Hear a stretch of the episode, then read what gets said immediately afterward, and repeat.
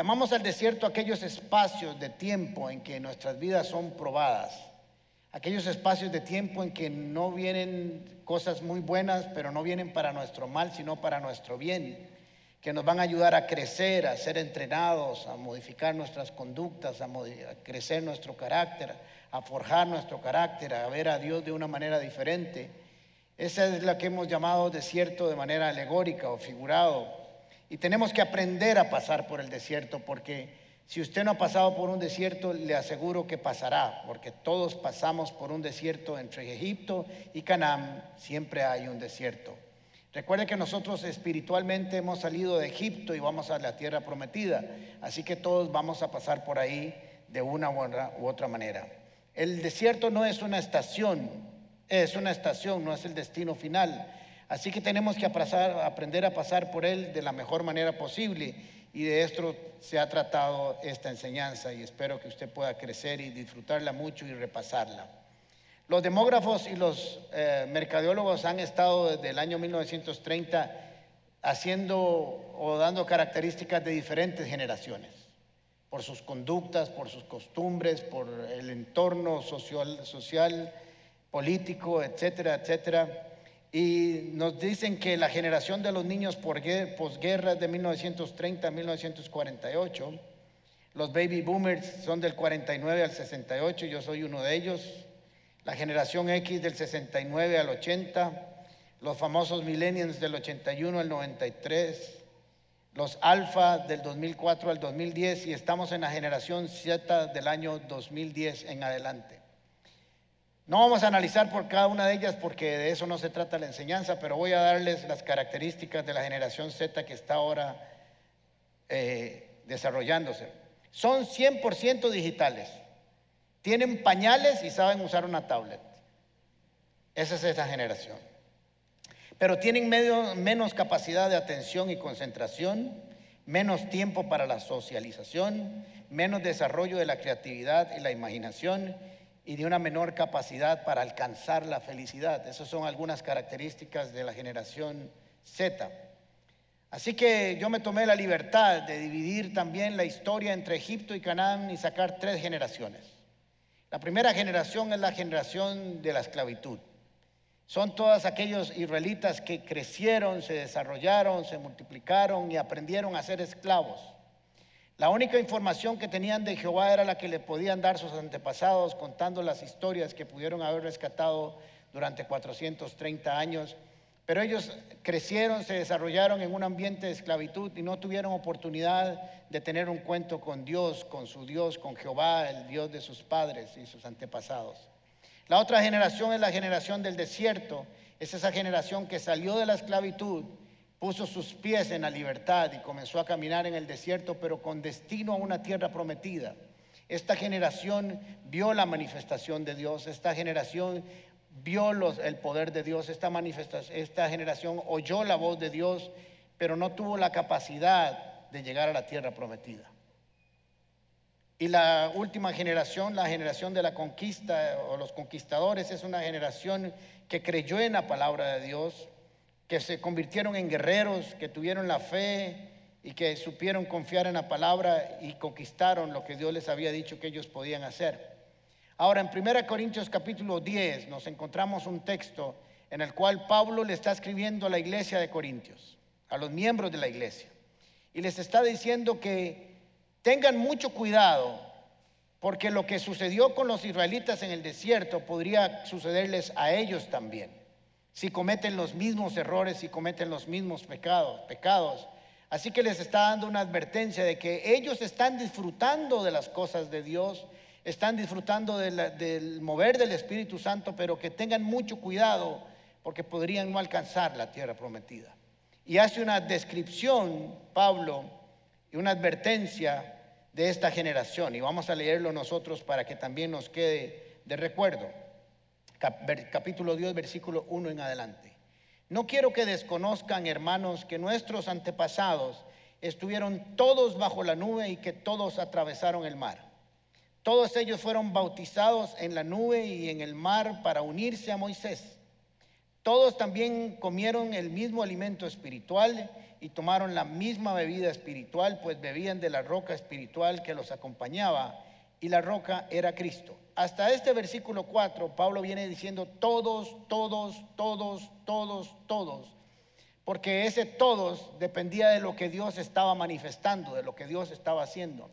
Pero a partir del, capítulo, del versículo 5 ya no cambia todos y dice algunos, porque ya la segunda parte, a partir del versículo 5, ya depende de los israelitas o de usted y de mí lo que va a suceder con esa manifestación de Dios. Versículo 5. Sin embargo, la mayoría, ya no dice todos, de ellos no agradaron a Dios y sus cuerpos quedaron tendidos en el desierto. Todo esto sucedió para servirnos de ejemplo a fin de que no nos apasionemos por lo malo como lo hicieron ellos. No sean idólatras como lo fueron algunos de ellos, según está escrito. Se sentó el pueblo a comer y a beber y se entregó al desenfreno. No cometamos inmoralidad sexual como algunos lo hicieron, porque en un solo día perecieron 23 mil. Tampoco pongamos a prueba al Señor como lo hicieron algunos de ellos y murieron víctimas de las serpientes. Ni murmuren contra Dios como lo hicieron algunos y sucumbieron en manos del ángel destructor. Todo esto sucedió para servir de ejemplo y quedó escrito como advertencia nuestra, pues a nosotros nos ha llegado el fin de este tiempo. Así que Pablo le está diciendo, ustedes están disfrutando de grandes privilegios del reino de Dios, así como lo hizo esta generación, pero cuidado si no la cuidan, si no la aprovechan, si no saben hacer buen uso de ella. Así que esta generación tiene algunas características que voy a describir, tomando en cuenta algunos textos que vamos a leer del Antiguo Testamento y este mismo pasaje de Corintios, 1 Corintios capítulo 10. La mayoría no agradaron a Dios, no solamente eran pecadores, sino que codiciaban hacer lo malo, fueron idólatras. Y para nosotros la idolatría ahora no es hacernos un becerro de oro, sino amar todas aquellas cosas que no son Dios y servirle a otras cosas que no sean a nuestro Dios verdadero. Vivieron el desenfreno, la inmoralidad sexual, pusieron a prueba al Señor y eran murmuradores. Una característica típica de la generación del desierto es que son murmuradores. Así que voy a decir rápidamente algunas características de esta generación del desierto y después vamos a trabajar con ellas. No siembran, no siembran y exigen mucho. Es una generación que pide y pide aunque no ha hecho nada. La generación del desierto nunca están satisfechos de hacer lo malo, nunca están satisfechos, siempre quieren hacer lo malo y nunca están satisfechos de todo lo bien que reciben, todo lo bueno que reciben. La queja y la murmuración es un estilo de vida. Siempre se están quejando, siempre encuentran algo malo. La generación del desierto nunca da, pero le gusta recibir mucho. La generación del desierto nunca están contentos y satisfechos con lo que tienen, se aburren aún de las cosas de Dios. No les gusta el compromiso, viven de una espiritualidad prestada. Vive de lo que Dios le da a otro, de la revelación que Dios le da a otro y no de su propia revelación. Son murmuradores, son irreverentes ante Dios y los hombres.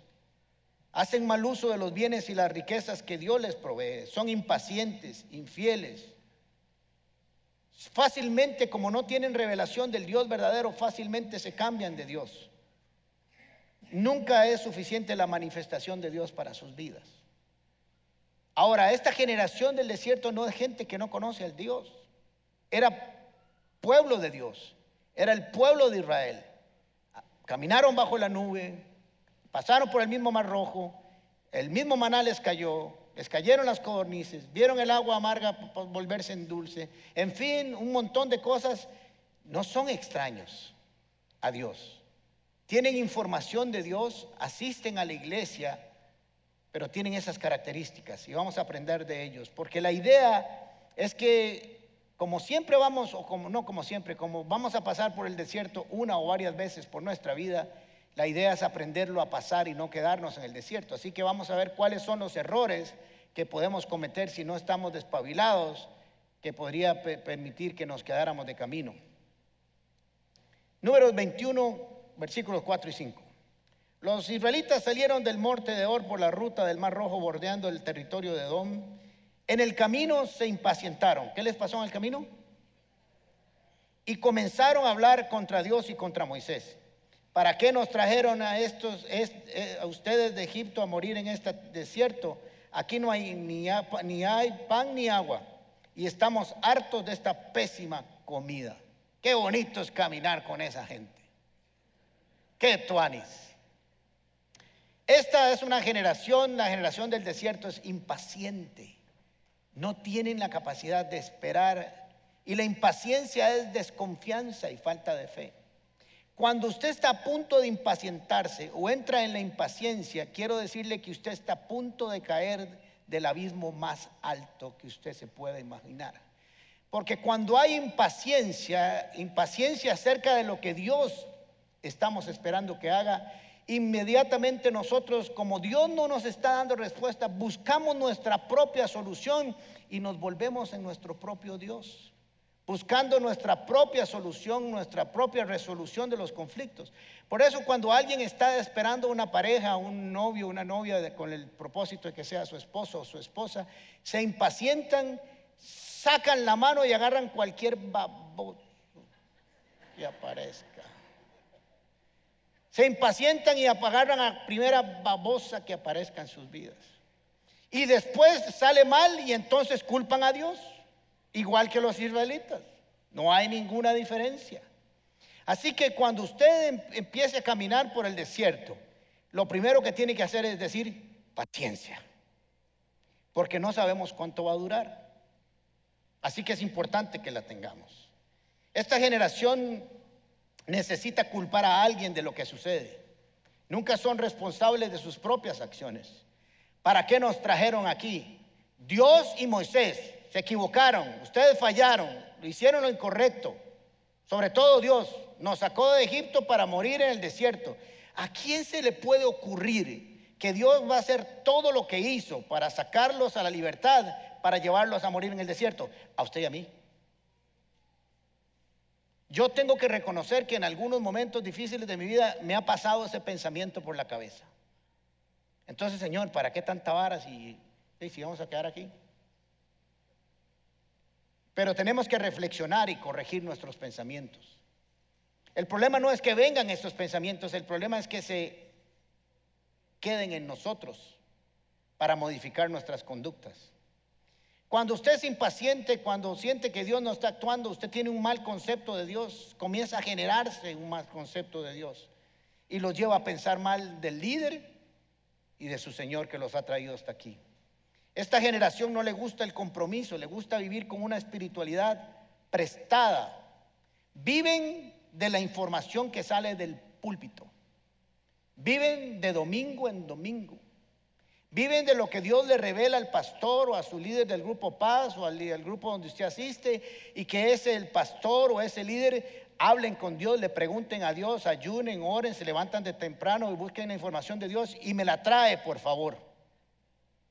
Por eso no tienen una revelación personal de Dios, tienen una espiritualidad prestada y de pronto les es muy fácil cambiar de Dios porque no conocen al Dios de las Escrituras, solo el que conocen que se revela a través de otro. ¿Me van siguiendo? Vamos a ver esto. Éxodo capítulo 20, versículo 18 al 20. Cuando los israelitas oyeron los truenos y el toque fuerte del cuerno del carnero, y vieron los destellos de relámpagos y el humo que salía del monte, se mantuvieron a distancia, temblando de miedo. Esta generación del desierto, cuando ve la presencia de Dios, prefiere alejarse que acercarse porque saben que exige un compromiso, una santidad, una forma de conducta que se merece la presencia de Dios. Vea que ellos se hicieron para atrás. Entonces le dijeron a Moisés, háblanos tú y, tú y te escucharemos, pero que no nos hable Dios directamente porque moriremos. No tengan miedo, les dice Moisés, porque Dios ha venido de esta manera para ponerlos a prueba para que su temor hacia Él les impida pecar. Moisés les está diciendo, todo esto que ustedes están viendo que les infunde temor, no es para que le tengan miedo de acercarse a Él, solo para que sepan vivir de una conducta santa, que sepan que Dios es este Dios que se está manifestando en lo alto del monte. Esta generación no quiere compromiso con Dios. Quiere que el pastor lea la palabra de Dios de la mejor manera posible y que prepare el mejor sermón que se le pueda ocurrir para que venga yo el fin de semana y me dé todo lo que yo necesito de alimento para la otra semana, para que me alcance a la otra semana. No tienen su propia relación con Dios, no tienen su propia revelación con Dios. Quieren que todos los demás busquen a Dios y vean a ver qué es lo que dice Dios para que les cuenten a ellos lo que tienen que hacer. Pero ellos no tienen un encuentro personal con Dios, no tienen un encuentro con las escrituras. Y como viven, y se lo repito, una espiritualidad prestada, en cualquier momento se cambian de Dios porque no conocen el Dios de las escrituras. Y de pronto uno dice, pero como alguien que era, estaba entre nosotros ahora no cree, ahora está haciendo estas barbaridades? Posiblemente estaba viviendo una espiritualidad prestada, ajena a su vida. No quieren asumir una responsabilidad porque el crecimiento espiritual, el desarrollo espiritual y la fe vienen a través de una responsabilidad individual no grupal. Viene de una revelación en mi tiempo personal. Viene de una revelación en mi conducta individual.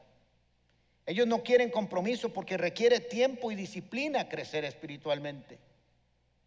Esta generación del desierto no se dan cuenta que están perdiendo lo mejor del ser pueblo de Dios y tener acceso al trono de la gracia.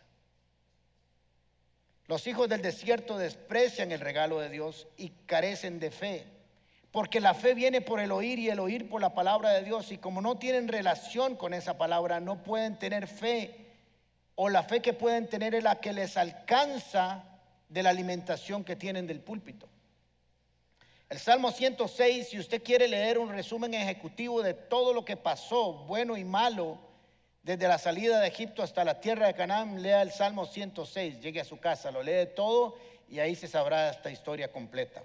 Pero dice el Salmo 106, pero aborrecieron la tierra deseable. O sea, aborrecieron lo que Dios les regaló. Esta generación no aprecia el regalo de Dios, no aprecia el regalo de la palabra, no aprecia el regalo del Espíritu no aprecia el regalo de la oración, no, no aprecia el regalo de la comunión como iglesia, no aprecia nada, porque todo le cayó del cielo, porque no necesitan nada más, porque todo está puesto delante de los otros, otros están haciendo la tarea por ellos. No creyeron a su palabra, antes murmuraron en sus tiendas y no oyeron la voz de Jehová, porque como están murmurando tanto y están esperando que otro les hable, no pueden oír la voz de Dios. Cuando usted conoce y agradece lo que Dios ha hecho en su vida, usted lo va a cuidar, lo va a apreciar, lo va a proteger, lo va a conquistar. Una de las características de la generación del desierto es que son murmuradores. Cuando usted estudia todo el camino del Egipto a Canaán, murmuran y murmuran y murmuran, porque eso es lo único que puede hacer un esclavo. Un esclavo lo único que puede hacer o podía hacer en Egipto era trabajar y murmurar. Porque si se quejaban por lo que les hacían, los metían a la cárcel, los flagelaban, no les daban de, poner, de comer y los ponían a trabajar más. Así que lo único que podía hacer un esclavo, o ahora todavía aún, porque aún los amos podían matarlos si quisieran o venderlos. Así que lo único que podían era en sus casas, en su familia,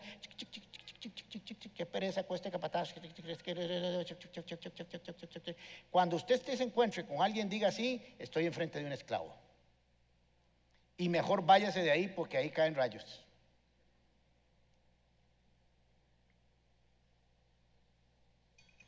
Desprecian que tienen la posibilidad de hablar con Dios y traer sus necesidades y que Dios los va a escuchar y no los va a castigar por eso. Como no tienen una relación con Dios, murmuran porque no saben cómo filtrar y cómo procesar la frustración, el enojo, la ira y todo lo que a veces uno tiene mientras pasa por el desierto. Desprecian lo más hermoso que Dios les ha dado a sus vidas, como la salvación, por ejemplo, y no la valoran. Y alguno dijo, ¿para qué vine hoy? Vino hoy para crecer en carácter para que usted reciba la instrucción necesaria para que no se quede en el desierto, sino que pase de la generación del desierto a la generación de la conquista y obtenga lo que Dios ha fijado para su vida. La generación del desierto desprecia lo que Dios pone en sus manos y lo gasta en manos de cualquiera, menos en el reino de Dios. Al ver los israelitas, Éxodo capítulo 32, versículo 1 al 6, al ver los israelitas que Moisés tardaba para bajar del monte, fueron a reunirse con Aarón y le dijeron, tienes que hacernos dioses, ni siquiera se conforman con uno, quieren varios que marchen frente a nosotros. Porque a ese Moisés que nos sacó de Egipto no sabemos lo que pudo haberle pasado. Y a Aarón el pendejito les respondió, quítele a las mujeres sus aretes de oro y también a sus hijas e hijos y tráigamelos. Y todos los israelitas se los quitaron felices, los aretes de oro que llevaban puestos y se los llevaron a Aarón, quien los recibió y los fundió Luego cinceló con martillo el oro y lo fundió y le dio forma de becerro. Y entonces exclamó el pueblo, Israel, aquí tienes a tus dioses que te sacaron de Egipto. Imagínense lo que pudo haber sentido Dios. Yo les dejo caer 40 mil rayos y se eliminan, pero yo no soy Dios. Cuando Aarón vio esto, construyó un altar frente al becerro. O sea, ellos sabían adorar pero estuvieron dispuestos a adorar al Dios equivocado en lugar de hacer una fiesta para el Dios verdadero que los había sacado. Mañana haremos fiesta en su honor, dice el Señor, eh, en honor del Señor. En efecto, al día siguiente los israelitas madrugaron, llegan tarde a la iglesia, pero para madrugar, para la fiesta, presentaron holocaustos y sacrificios de comunión y luego el pueblo se sentó a comer y a beber y se despeinó Tere y se, la mula cayó de Genaro y hasta ahí llegaron.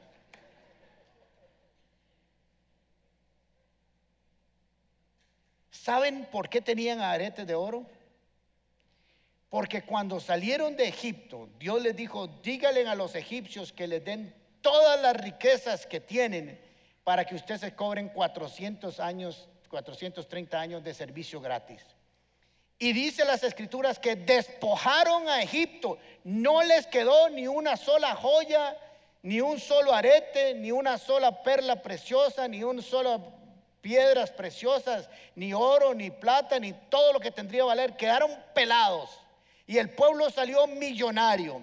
Y salió millonario por dos razones. Primero, porque Dios quería que recibieran su justo pago por el trabajo, porque Dios es un Dios de justicia con su pueblo. Segundo, porque ellos necesitaban ir a formar una nación y necesitaban recursos económicos para cuando llegaran a la tierra prometida. Y tercero, porque cuando Dios sabía que le iba a dar las instrucciones a Moisés para construir el tabernáculo, ellos iban a tener con qué ofrendar para la construcción del tabernáculo. Pero toda esa bendición decidieron quitárselas de sus cuerpos y entregárselas a Satanás. La generación del desierto no tiene ningún problema con abrir su billetera y gastárselas en fiestas para Satanás, pero tienen incapacidad para dar sus diezmos y sus ofrendas.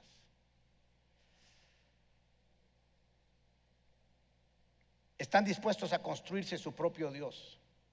Cuando usted comienza a tener sus propias revelaciones o sus propios criterios de Dios, cuando usted se construye su propio Dios, cuando usted se encuentra gente que le dice, es que yo no creo esto de esta manera, es que para mí esto es así, para mí esto es así, y yo no creo en la Biblia, ¿sabe qué está diciendo? Yo me voy a construir mi propio Dios, a mi estilo, como a mí me guste, y claro, es muy bonito construirse su propio Dios porque como yo lo construí, yo lo manejo. No habla, no oye, no camina, sea el dinero, sea su trabajo, sea su familia, sea lo que sea que usted ponga antes de Dios. Cuando usted construye su propia doctrina, usted lo que dice es, yo soy, usted dice que es mi Dios, pero yo soy su Dios. Yo digo cuándo lo adoro, cuándo no lo adoro, lo que le exijo lo que es bueno y lo que es malo y construyo mi propio esquema de valores y construyo mi Dios y yo lo manipulo. Qué bonito un Dios así, ¿va? Que no me dice nada malo porque yo lo construí. Y eso fue lo que hizo Israel. Decidió entregar toda la bendición de 430 años para adorar al mismo Dios que adoraban los que los tenían como esclavos. Es que hay que estar bien tostado. Pero cuidado, porque usted y yo podemos caer en lo mismo. Por eso, 1 Corintios capítulo 10, Pablo les dice, todo esto quedó como advertencia a nosotros, para que no nos pase lo mismo, para que no nos quedemos ahí. Los hijos del desierto se oponen al liderazgo y a la autoridad. Números 12. Moisés había tomado por esposa a una egipcia, así que Miriam y Aarón empezaron a murmurar. Vean cómo aparece otra vez la palabra murmurar.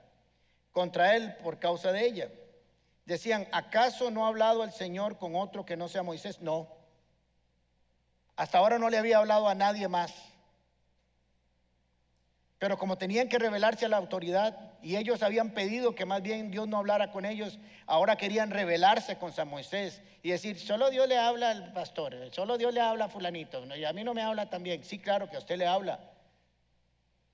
Le habla a todo el mundo, pero hay que querer oír la voz de Dios porque Dios habla a aquellos que quieren oír su voz, pero que quieren ponerla en práctica. Si no, no tiene ningún sentido que usted oiga la voz de Dios para que se le olvide el día siguiente. Así que murmuraron y se opusieron y quisieron darle un golpe de Estado. Y pobrecitos porque se los tragó literalmente la tierra. Tragados. Así que se oponen al liderazgo, se oponen a Dios. Cuando usted no se sujeta a Dios, usted no se sujeta tampoco a ningún hombre. Porque si no se puede sujetar a quien ve, mucho menos a quien no ve. Esta generación del desierto desprecia los planes de Dios. Éxodo 3, capítulo 7 en adelante. Pero el Señor siguió diciendo, nunca están contentos. Ciertamente he visto la opresión que sufre mi pueblo en Egipto. Les he escuchado quejarse de sus capataces y conozco bien sus penurias, la estaban pasando bien mal. Así que he descendido para librarlos del poder de los egipcios y sacarlos de ese país para llevarlos a una tierra buena y espaciosa donde abundan la leche y la miel. Este es un concepto poético, quiere decir que es una tierra extraordinaria. Me refiero al, país de los cananeos, de los hititas, de los borreos, de los fereceos, de los hebeos, de los feos, de todos los que están ahí, veos. Y han llegado a mis oídos los gritos desesperados de los israelitas y he visto también cómo los oprimen los egipcios. Aquí, así que disponte a partir, voy a enviarte al faraón para que saques de Egipto a los israelitas que son mi pueblo. Cuando estaban en Egipto la estaban llevando feo. Estaban oprimidos, Dios llegó a su clamor hasta el cielo. Pero ahora que son libres, tampoco están contentos. Porque entonces están en el desierto, que no hay agua, que no hay comida, que no hay olla de carne, que no hay esto, que no hay hamburguesas, que no hay papas fritas, que no hay de esto, que no hay lo otro. Y entonces cada vez que se les ocurría y se enfrentaban con alguna circunstancia, su tendencia era a devolverse. Tengan mucho cuidado porque cuando estamos en el desierto y comienza el sol a calentar muy duro, nuestra tendencia es a devolvernos y a echar marcha atrás. La generación del desierto está descontenta en Egipto y está descontenta en el desierto. Está descontento con Faraón y está descontento con Moisés y con Dios. Nunca se les queda bien porque no hay una satisfacción interna del corazón, se sacian de lo externo y lo externo todos los días cambia y se modifica y se agota. Lo que está interno nunca cambia, eso se supone. Así que el Señor les dijo, vamos a resolver este asunto. Flora dio una excelente enseñanza la semana pasada, muy linda, si no la ha visto, véala, acerca del cuidado de lo que tenemos que hablar. Esta generación no tiene cuidado y no maneja su lengua. Números 14. El Señor le dijo a Moisés y a Aarón, ¿hasta cuándo ha de murmurar contra mí esta perversa generación, comunidad? Ya he escuchado que se, que se quejan contra mí los israelitas. En el pasaje que leemos, Dios había escuchado la queja contra los capataces egipcios. Así que diles de mi parte y juro por sí mismo. Cuando usted oye las escrituras y dice que Dios jura por sí mismo, chavalo, mejor agarre y jale. Porque se armó. Juro por mí mismo que haré que se cumplan sus deseos. Que cada vez que estaban en problemas, ¿qué decían? Mejor nos hubiéramos devuelto a Egipto, mejor no hubiéramos salido, nos trajo Dios para morirnos en el desierto y el Señor dijo, sus deseos son órdenes, se van a palmar todos aquí en el camino. Porque hay que tener cuidado lo que decimos en el desierto, lo que sale de nuestro corazón, lo que dejamos, porque lo que contamina es lo que sale, no lo que entra. Si entramos en chismes, en idolatría, en desenfreno, en impaciencia, en murmuración, si no apreciamos todo lo que Dios nos ha dado, nos vamos a descarrilar. Miren lo que había dicho anterior este pueblo. Aquella noche toda la comunidad israelita se puso a gritar y a llorar. En sus murmuraciones contra Moisés y Aarón, otra vez, la comunidad decía, ¿cómo quisiéramos haber muerto en Egipto? Hmm, más nos valdría morir en este desierto. Sería mejor que volviéramos a Egipto. Y unos a otros se decían, escojamos un cabecilla que nos devuelva a Egipto a la esclavitud, a verla feo.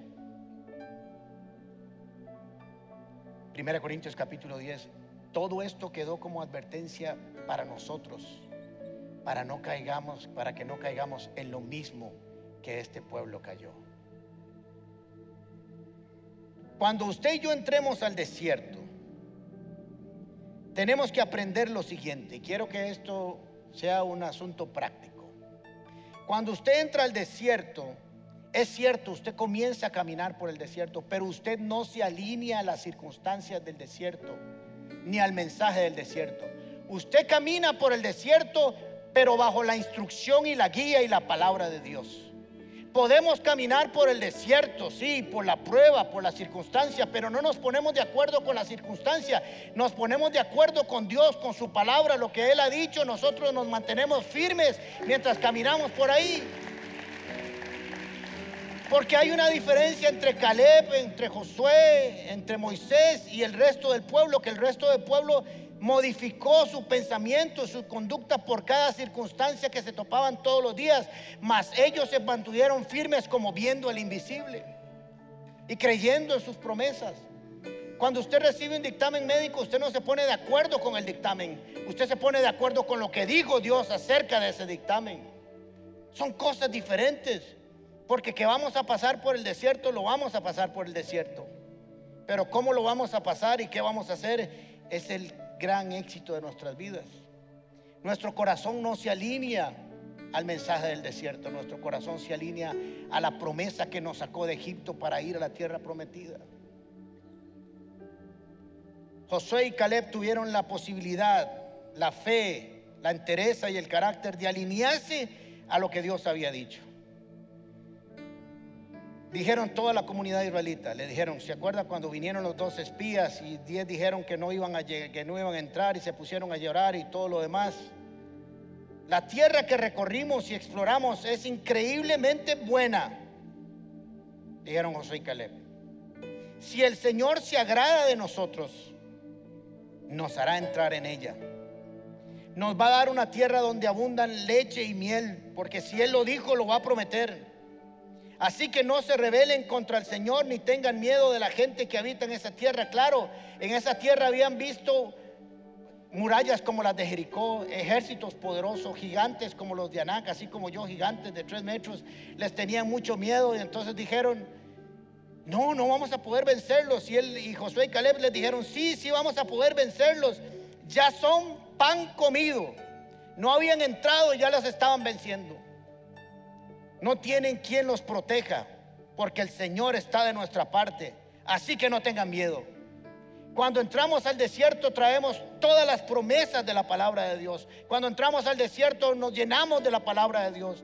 Cuando entramos al desierto cumplimos el propósito de Dios y nos alineamos a lo que Dios dice. Y si Dios dijo que usted lo va a lograr y que somos más que victoriosos en Cristo Jesús, usted dice, yo voy a pasar este desierto y voy a salir victorioso. Yo me voy a convertir en el camino de una generación de la conquista. Si el Señor dijo que iba adelante mío, que es mi pastor, nada me faltará. Habrá aguas en el desierto, habrá provisión en el desierto. Y si tiene que caer maná del cielo, caerá y lo que tenga que pasar, pasará.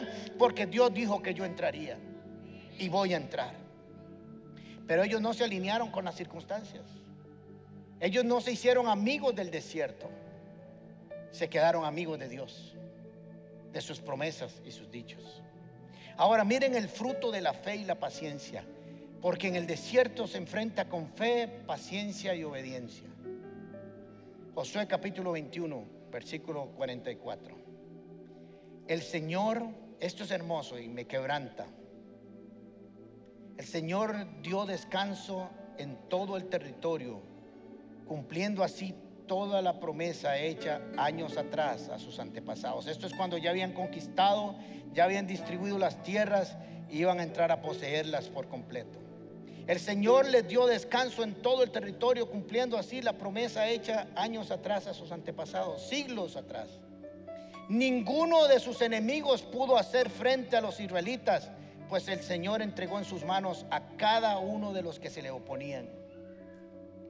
Esfuérzate y sé valiente, no temas ni desmayes, porque nadie te hará frente en todos los días de tu vida. Ni una sola.